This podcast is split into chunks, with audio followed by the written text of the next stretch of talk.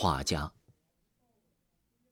他感觉自己是这个城市的流浪汉，毫无目的的活着。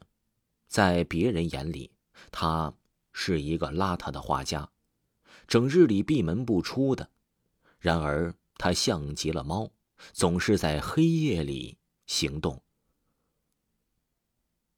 他很喜欢画画，总是在夜里找来街头的女人作为人体模特。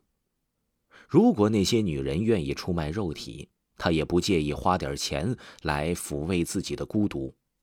家里面摆满了人体素描，每一张呢，他都很用心的画，很用心的装裱起来。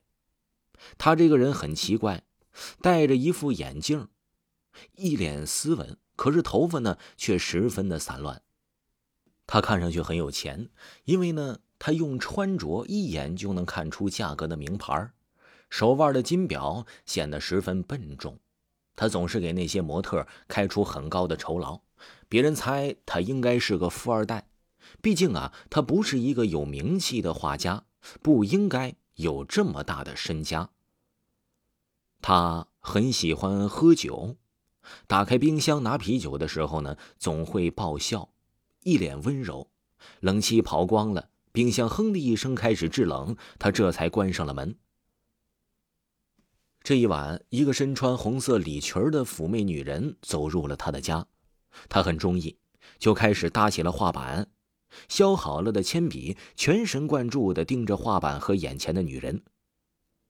开始的时候啊，女人还有些遮遮掩掩，看到画家脸上的表情毫无变化，慢慢的就放开了。画完画呢，也已经十二点了，女人陪着他进入房间休息。他习惯了夜晚，精力比白天要旺盛。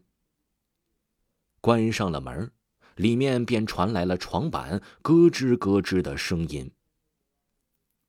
兴许是那个女人饿了，半夜里她爬了起来。旁边的画家睡得十分安详。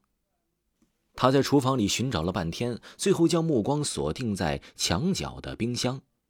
他轻手轻脚的打开了冰箱，他想，里面应该有着一些充饥的食物。冰箱的灯亮了，女人的眼睛呆滞，双腿呢被冻得发抖。她自然也没察觉到画家呢站在了他的身后。他眼睛张得很大，相比眼前的女子，他的表情呢略显浮夸。那是画家的妻子，安静的躲在冰箱里，脖子上还有一圈勒痕。他想叫，不过画家呢？比他想象的要有力气，捂住了他的嘴，他动不了，也叫不出来。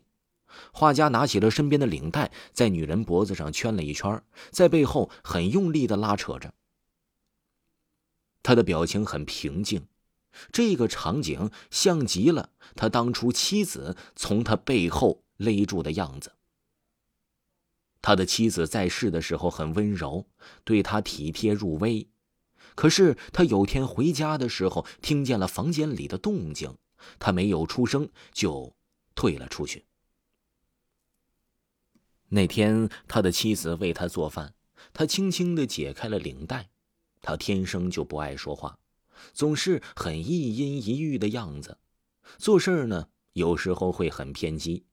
他很爱妻子的面容，便把她塞进了冰箱里，如同现在一样。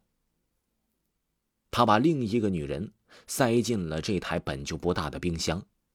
他每晚打开冰箱拿啤酒的时候，总会看着自己的妻子，旁边呢还倚着一个穿着红色礼服的女人。有一晚，他打开冰箱的时候，他愣住了，妻子还是很安详，只是另一个女人却不见了身影。他一下子慌了，脸上也不再有平静，难看的像是有人勒住了他的脖子。他曾经看过许多书，想起那些穿着红衣服自杀、化为厉鬼来复仇，心里突然猛地一颤，因为这女人身上穿的呢刚好是红色的礼裙儿。躺在冰箱里的女人莫名其妙的消失了，令他紧张不已。他环顾家里四周，看不见所谓找他复仇的鬼，他十分不安，把家里的所有灯都打开了。他走进卧室，和他想的一样，一个人也没有。他狠狠摇晃着自己的脑袋，他以为自己是在做梦呢，可是貌似这不是做梦。他走回墙角的冰箱，以前呢，他总是很开心的打开冰箱，端出了啤酒，再静静的看他的妻子几眼。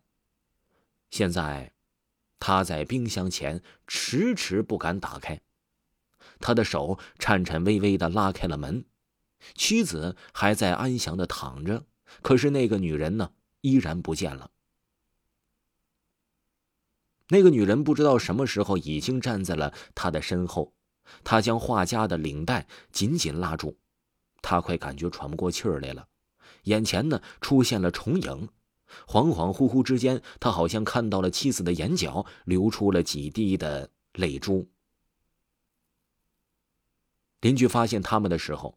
画家和他的妻子很安详的躺在冰箱里，地板上呢还有一具尸体，面目狰狞，仿佛在笑。身上血红的裙子和高跟鞋格外耀眼，而房间里的素描说也奇怪，虽然形态各异，但是每个人体素描的面容分明是他妻子的模样。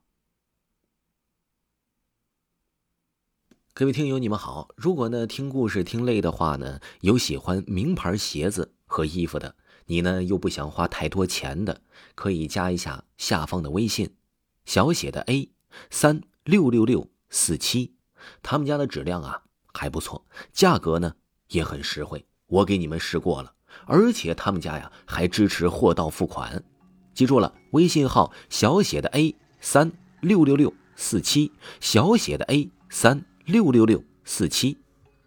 另外啊，广告商给维华一个福利，提维华的名字，全场九折。喜欢的朋友一定不要错过哦！各位听众朋友，咱们下期的故事更加精彩，下期故事再见。